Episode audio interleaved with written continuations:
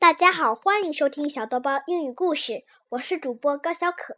今天我给你们讲，继续讲我写的什么东西。今天我讲第二章《神秘的身影》。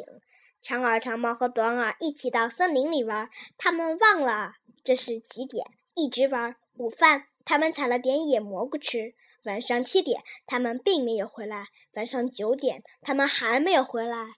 他们遇到了一个身影，那个昨晚向你。眨眼睛的身影，那个身影也向他们眨了眨眼睛，然后消失在了一棵树后。